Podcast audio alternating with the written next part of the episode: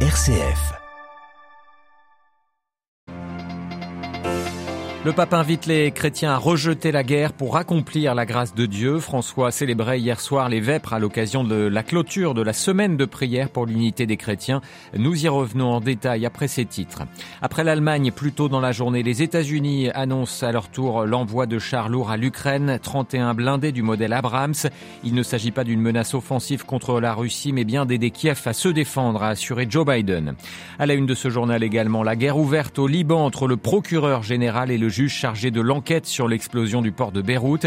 Et puis dans notre dossier, nous vous emmenons au Kazakhstan ce matin. L'ancien pays du bloc soviétique connaît de nombreux bouleversements politiques ces derniers mois. Dernière en date, la dissolution de l'Assemblée nationale. Où va ce grand pays riche en hydrocarbures? Les éclairages à la fin de ce journal. Radio Vatican, le journal Olivier Bonnel.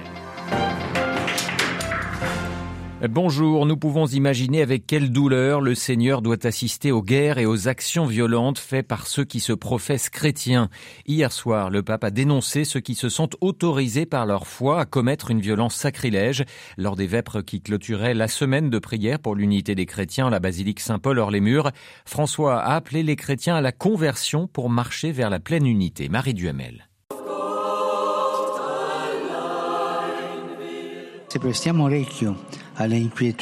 Si nous écoutons les inquiétudes de notre époque, à plus forte raison, nous devons nous intéresser à ce qui fait souffrir le Seigneur pour lequel nous vivons. Le pape distingue deux motifs de souffrance. Quand nous écoutons les jugements de la terre plutôt que ceux du ciel, quand nous faisons des offrandes au lieu d'aider les opprimés, ce à quoi il tient le plus.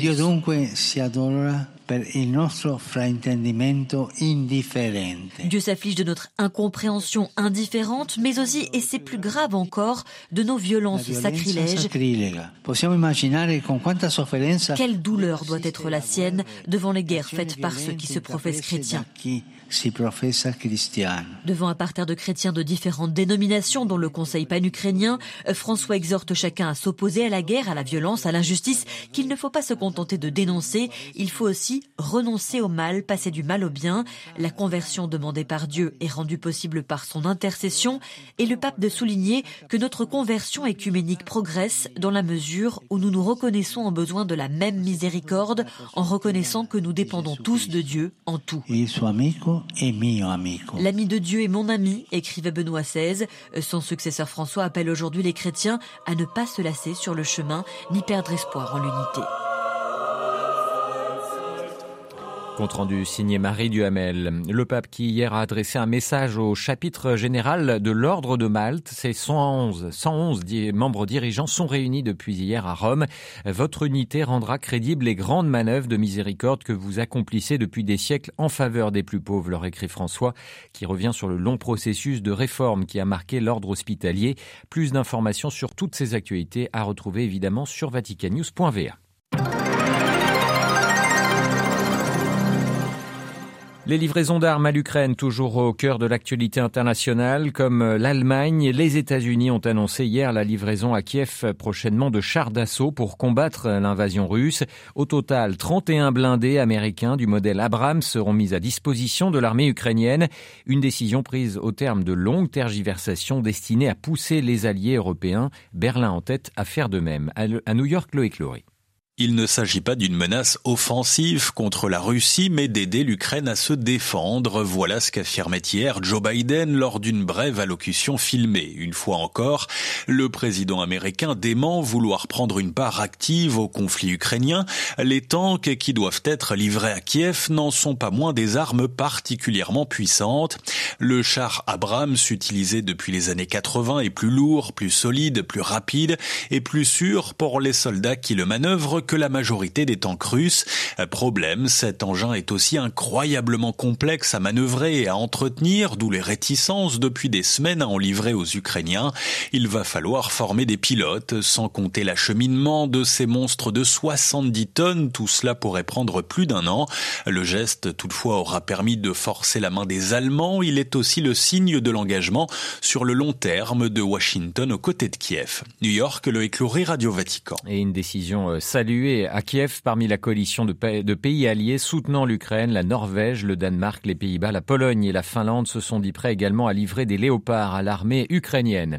L'Ukraine qui a déclenché ce matin une alerte aérienne sur tout son territoire par crainte d'une nouvelle attaque de missiles russes. L'armée de l'air ukrainienne vient par ailleurs d'annoncer avoir abattu 24 drones russes durant la nuit. En Espagne, une enquête a été ouverte pour terrorisme après l'attaque à la machette qui a eu lieu hier soir dans deux églises de la ville d'Algeciras, située en face de Gibraltar, dans le sud du pays. Un sacristain a été tué et un prêtre gravement blessé. Pour l'heure, l'attaque n'a pas été revendiquée. Les habitants d'Algeciras se recueilleront ce jeudi devant l'une des deux églises de la ville.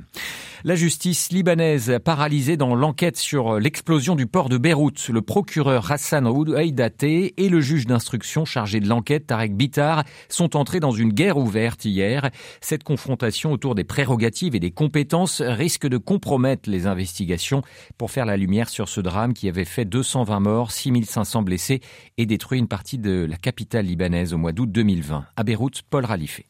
La justice libanaise est entrée mercredi dans un état de délitement avancé après la guerre ouverte entre le procureur général Rassan Awaidat et le juge Tarek Bitar. Poursuivi mardi par le juge d'instruction, le chef du parquet a riposté le lendemain en ordonnant la libération de tous les détenus dans l'enquête. 17 personnes, dont le directeur des douanes et le responsable du port de Beyrouth, emprisonnés depuis deux ans sans procès, ont retrouvé la liberté. Rassan Awaidat a aussi engagé des poursuites pour rébellion contre la justice et usurpation de pouvoir contre Tarek Bitar, qu'il qualifie de juge suspendu et à qui il a interdit de quitter le territoire libanais. Le procureur a chargé le chef de la police judiciaire et son adjoint de convoquer le juge pour interrogatoire, mais ce dernier a refusé de les recevoir. Il affirme qu'il est toujours en charge de l'enquête et qu'il ne quittera pas son poste avant la publication de l'acte d'accusation. Cette confrontation entre le procureur et le juge d'instruction a suscité des réactions indignées au sein du corps judiciaire. Shukri Sadr, ancien président du Conseil d'État, a déclaré que ce qui se passe est inédit dans l'histoire d'un pouvoir judiciaire à l'échelle mondiale. Paul Khalife, Beyrouth, RFI pour Radio Vatican. La crise diplomatique entre la France et le Burkina Faso suite. Paris rappelle son ambassadeur à Ouagadougou pour mener des consultations selon la formule consacrée.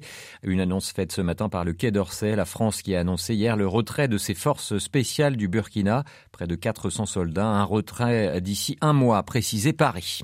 Paris où sera reçu aujourd'hui le premier ministre irakien Mohamed Shia al-Soudani. Il s'agit de sa première visite en France depuis sa nomination à la tête du gouvernement à Bagdad au mois d'octobre dernier. Le président français Emmanuel Macron et le premier ministre irakien devraient aborder des dossiers concernant avant tout l'énergie et la sécurité. Marie-Christine Bonzon.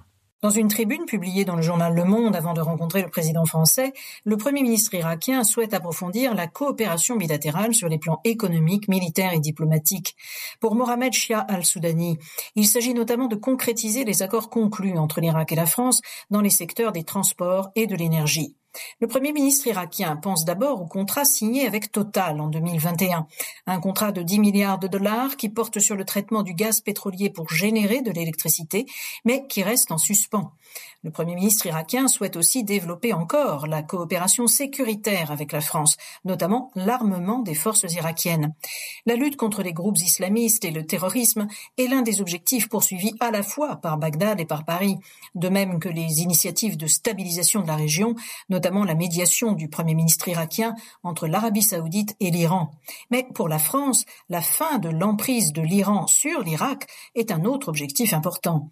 Mohamed Shia al-Soudani est ainsi soutenu par des partis pro-iraniens qui sont devenus majoritaires au Parlement irakien. Le mois dernier, le président Macron avait d'ailleurs appelé l'Irak à, et je cite, ne pas suivre un modèle dicté par l'extérieur. Marie-Christine Bronzon pour Radio Vatican. Donald Trump va pouvoir faire son retour sur euh, Facebook et Instagram. Le groupe Meta, propriétaire des deux réseaux, a annoncé mettre fin à la suspension de l'ancien président américain. Il en avait été exclu le 7 janvier 2021 pour avoir encouragé ses partisans à marcher vers le Capitole. Et puis le gouvernement indien censure la BBC. Il s'agit d'un documentaire de la chaîne britannique sur l'implication du Premier ministre Modi dans le pogrom anti-musulman de 2002 au Gujarat. Modi était à l'époque ministre en chef de cet État. À l'époque, ce pogrom avait fait 2000 morts et il n'a jamais été jugé pour son échec à réprimer les violences. Des projections du documentaire organisées dans certaines universités indiennes ont également été interdites par les autorités cette semaine. Nous y reviendrons plus en détail dans notre édition de 13 heures.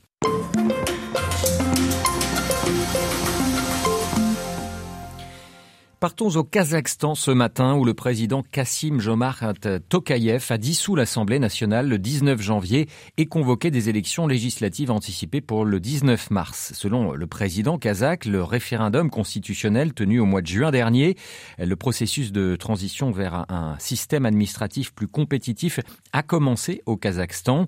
Ces élections euh, au mois de mars, selon les autorités, constitueront la dernière étape d'un renouveau étatique. Au mois de janvier 2022, peu de temps après un mouvement de protestation qui avait fait 238 morts, Tokayev avait promis d'initier des réformes politiques et économiques pour répondre aux attentes de la population. Alors quelle direction prend la politique du Kazakhstan, pays riche en minerais et en hydrocarbures? L'éclairage ce matin de Marie Dumoulin, elle est la directrice du programme Europe élargie du Centre de réflexion européen ECFR. On a eu d'abord un certain nombre d'amendements à la Constitution qui ont été apportés par un référendum en juin 2022, et notamment un changement de la composition de la Chambre basse du Parlement, de la Chambre haute d'ailleurs également, pour la rendre sans doute plus représentative. En septembre, le président Tokayev a annoncé souhaiter le passage à un mandat unique de sept ans pour le chef de l'État. Et dans la foulée, il a annoncé remettre son mandat en jeu et donc il a été réélu au cours de l'élection présidentielle en novembre de l'année dernière, désormais pour un mandat de sept ans. Et donc on entre maintenant dans la mise en œuvre des réformes constitutionnelles qui avaient été adoptées l'an dernier. Cette élection qui a été convoquée pour le mois de mars, c'est celle qui permettra d'élire la Chambre basse du Parlement selon les nouvelles modalités de ces élections. Le président Tokayev avait été réélu notamment sur la promesse d'un nouveau Kazakhstan. Euh, comment ce projet est-il reçu au sein de la population?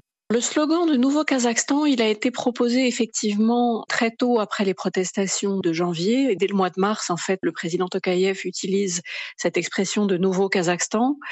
En réalité, depuis lors, à part ces réformes constitutionnelles et un effort de lutte contre la corruption, très peu de contenu a été donné et la manière dont l'élection présidentielle s'est déroulée en novembre dernier, s'est beaucoup inscrite dans la continuité de ce qui se faisait auparavant, ce qui fait qu'il y a un certain scepticisme désormais dans une grande partie de la population sur l'idée d'un nouveau Kazakhstan.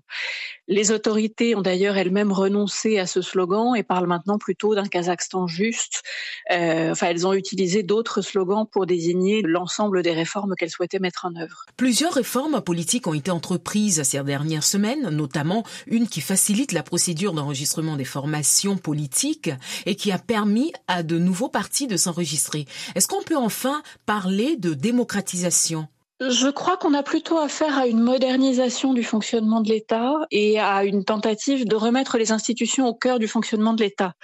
En ce qui concerne cette euh, modification de la procédure d'enregistrement des partis, euh, pour l'instant, elle ne s'est traduite que par l'enregistrement de deux nouveaux partis politiques, alors qu'il y a euh, une bonne dizaine, voire un peu plus, de partis politiques qui sont en attente d'enregistrement depuis des années et qui, pour l'instant, ne l'obtiennent pas. Donc là, il y a sans doute une forme de trompe-l'œil quand même. Parallèlement, quelles réformes sont mises en place au niveau économique? Alors c'est surtout en ce qui concerne la lutte contre la corruption qui est un effort qui est fait par les autorités, également pour récupérer les actifs qui avaient été sortis du pays en fraude, euh, de manière à pouvoir, euh, grâce à ces actifs et à ces moyens financiers qui auront été libérés, initier des grands chantiers pour améliorer la qualité de vie de la population. Donc construire des écoles, des hôpitaux. Il y a énormément d'attentes de ce point de vue là du fait de la croissance démographique du pays et notamment des régions du Sud, mais aussi de la modification de la structure de la population avec une population urbaine qui a été en croissance ces dernières années. C'est plutôt l'incertitude générée par le contexte géopolitique qui crée une certaine inquiétude de la part des autorités. On a vu au tout début de la guerre en Ukraine la monnaie nationale s'effondrer en, en, parallèle de l'effondrement du rouble. On a vu aussi des problèmes d'approvisionnement sur certains produits et une très forte inflation ça s'est un petit peu amoindri depuis, mais il est clair que constitue un facteur d'inquiétude parce que ça pourrait remettre en cause une partie de l'agenda social, en tout cas de la capacité du gouvernement à mettre en œuvre cet agenda social s'il n'avait plus les moyens financiers de le faire. Interrogée par Myriam Sandouno, Marie Dumoulin, directrice du programme Europe élargie au Centre de réflexion européen ECFR à Paris, était ce matin l'invité de Radio Vatican.